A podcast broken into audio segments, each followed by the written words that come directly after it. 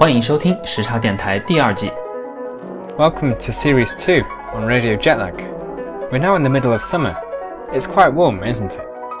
Yes, it is. It's so warm that I'm being steamed by the heat all the time. How's the Manchester summer treating you? It's warm here, but not unbearably hot. Which makes me wonder how does summer in Britain compare to summer in China? Well, the temperature is the main difference. it's rare for the UK to go above the mid 20s, but that's normal here. In fact, less than 30 Celsius would be unusual. Right, and is there a rainy season? Yes, there is. The rainy season comes around June and July each year. What about Manchester? It rains here just the same as always. The weather forecast says that it will rain cats and dogs all week. That's annoying, isn't it? Anyway, time for the show. So let's begin with a set of questions. How do people in China dress in summer? This is a difficult question to answer. It really depends on where you live in China, given the geographical differences among regions. In hot and humid places like Hangzhou, you're good with a breathable t shirt or dress to fight heat and humidity all day long. In this case, linen is more popular than other fabrics. But in my hometown Shanxi, summer comes with another latitude. It all goes with the sun. Where there is sunshine, there is a boy sweating. But when the sun sets, the temperature falls drastically. It's not that you have to wrap yourself up in a duvet, just remember to put on a long sleeve shirt or something. That's quite a contrast. So, how can you walk about when it's really hot? A secret weapon for fighting summer heat is the parasol. Chinese love their parasols when it's bright outside.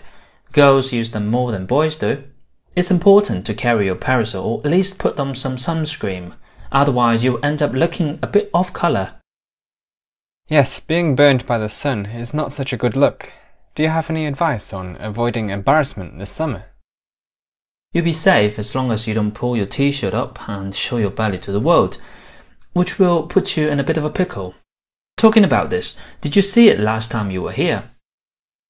I may have seen some older men doing it. I was a little confused by this Chinese tradition. I thought maybe they were inspired by the Laughing Buddha or were starting their own fashion. It's called the Beijing bikini.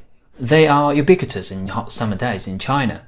Whoever came up with the name must be a genius, because the word bikini makes you think of girls on a beach enjoying sunshine. In the case of Beijing bikini, what you actually get is a chubby middle-aged man leaning against a random wall, trying to look cool and be cool. I might have to try it sometime then. So, what is the summer survival kit for Mancunians? Here in Manchester, people start working on sunglasses uh, as soon as it gets mildly bright, even if it's the middle of February. Then, when it does get warmer, the clothes become less and less, even if the temperature is still actually sub zero. Some guys here take off their shirts and walk around topless. They are the ones who tend to drink endless pints in the pub. Jesus, it can get very dangerous if they're dead drunk and unconscious. So, what do British people like to do in summer? British people in general like sitting out in the garden, if they have one, and having barbecues. You'll often catch the scent of something tasty when it's a hot day. To cool down, they like to have ice cream. I saw an ice cream van recently. There were at least 30 people patiently waiting in line. How British is that? One piece of advice for the ice cream vendor hire more people. In China, people celebrate summer with kebabs. Old and young, men and women, few complain about having kebabs with friends and family. Oh, we bring iced beer as well. What about people who are on a diet? That can wait. The secret to summertime happiness is to throw caution to the wind and enjoy the moment. Just kidding. I know it's very unhealthy to eat kebab. What do you prefer to eat and drink during summer days? I drink lots of Chinese tea. It's healthier than cola. In terms of food, maybe some peanut sauce noodles, salad, or pasta. I grow my own basil, which is good with pizza and pasta. I'm also trying to grow some sunflowers, but those are just for show. And I'll be expecting your sunflowers to grow so that I can enjoy chewing on the seeds. What do you do to kill time in summer? Well, some British like to do gardening when the weather is nice. Other common leisurely pursuits include going to a park or going to a beach. Going to the seaside in summer is a common British pursuit and goes hand in hand with having ice cream. I am from the seaside, so this comes naturally to me. I am from the plateau. What comes naturally is wind. If you can hide in some of the shade, you will see people playing chess or chatting while flapping the fan slowly. A summer breeze gives a good reason for square dancing. These activities are for older people. As for the younger ones, they hang out in bars and kebab restaurants. British people don't dance in public, but they do have a fondness for sunbathing. However, what usually happens is that they go bright red instead of getting that lovely brown look. For milky people like me, getting burned is a walk in the park. Okay, next question. What countries would you travel to in summer if you're not at home trimming your bushes? Brits like to go abroad to nearby European countries like France and Spain, or places further away such as Ibiza and Greece. A British tomato coloured tourist is a familiar sight, but for Chinese this is a rarity. That's because most of the European countries are relatively small and close to each other. For example, while a two hour flight could get me from Manchester to Paris, I would only find myself landing in another Chinese city if this was from Hangzhou. The closest international destination is Japan, but whenever I visit Japan, I see as many Chinese as in China. What a nuisance! It is one of the most popular tourist destinations for Chinese. Oh, and Thailand. Are there any interesting events in the UK in summer? There are festivals here, for example, Glastonbury. In this festival, a load of people go to a field, set up their tents, and listen to music which is played on a stage. And then it rains a lot, the place gets very muddy, and everyone needs to buy new clothes. Talking about buying new clothes, I don't deny that I sometimes fancy staying in a shopping mall to dodge the heat. So, where would a British person hide on a scorching day? The place most British go is actually the pub. For British, the ideal summer drink is beer. Feel thirsty? Have a pint. Feel hot? Have a pint. Feeling sweaty? Have a pint. Had too much to drink? Have another pint.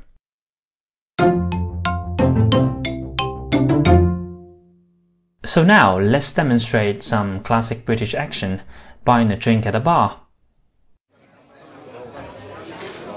Hey there, buddy. What can I get you? Mm, I have a pint of Corona, please.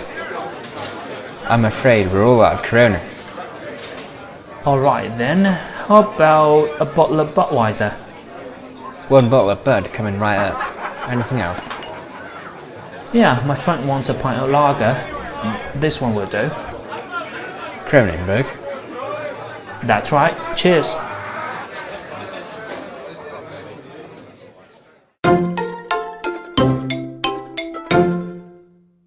Now, let's go over some vocabulary and phrases from today's episode. Off color means feeling slightly ill. When you feel sick, you might notice that your face looks pale. Listen and repeat. Off color. Off color 意思是身体微恙。当你感觉不舒服时，你可能会注意到自己脸色苍白。一起跟读吧。Off color. Ubiquitous means something is widespread or seems to be everywhere. Listen and repeat. Ubiquitous. Ubiquitous 描述事物随处可见。一起跟读。 Ubiquitous. Scent means a smell. It's often something that smells good, for example, the scent of a flower. Listen and repeat. Scent. Scent 指味道，经常指好闻的味道，比如花的香味。一起跟读吧。Scent. Leisurely means something is done in a relaxed way. Listen and repeat. Leisurely. Leisurely 表示从容地做着某事。一起跟读。Leisurely. Nuisance means something which annoys you or causes trouble. Listen and repeat. Nuisance. nuisance，意思是令人讨厌、麻烦的事。一起跟读，nuisance。 Raining cats and dogs means it's raining heavily. Listen and repeat. Let's stay at home today. It's raining cats and dogs out there. Raining cats and dogs，意思是下大雨，就像这句话：今儿就在家待着吧，外面瓢泼大雨的。 In a bit of a pickle means being in a difficult situation. Listen and repeat. He was in a bit of a pickle when he couldn't find his wallet. In a bit of a pickle，意思是陷入了麻烦，就像这句话：他钱包找不到了， 这下可麻烦了。你还可以直接说 in a pickle。 To throw caution to the wind means doing something without worrying about the risks. Listen and repeat. I threw caution to the wind and decided to buy a new car. To throw caution to the wind，意思是不顾一切，就像这句话：我可是豁出去了，决定了买车。 A walk in the park means something which is easy to do and is usually enjoyable. Listen and repeat. Jogging around the Westlake is a walk in the park for me.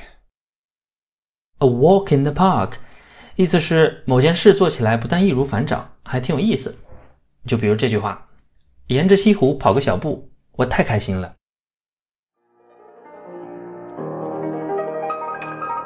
Thanks for tuning in. Stay with us for more catchy stuff in the new series. Bye bye.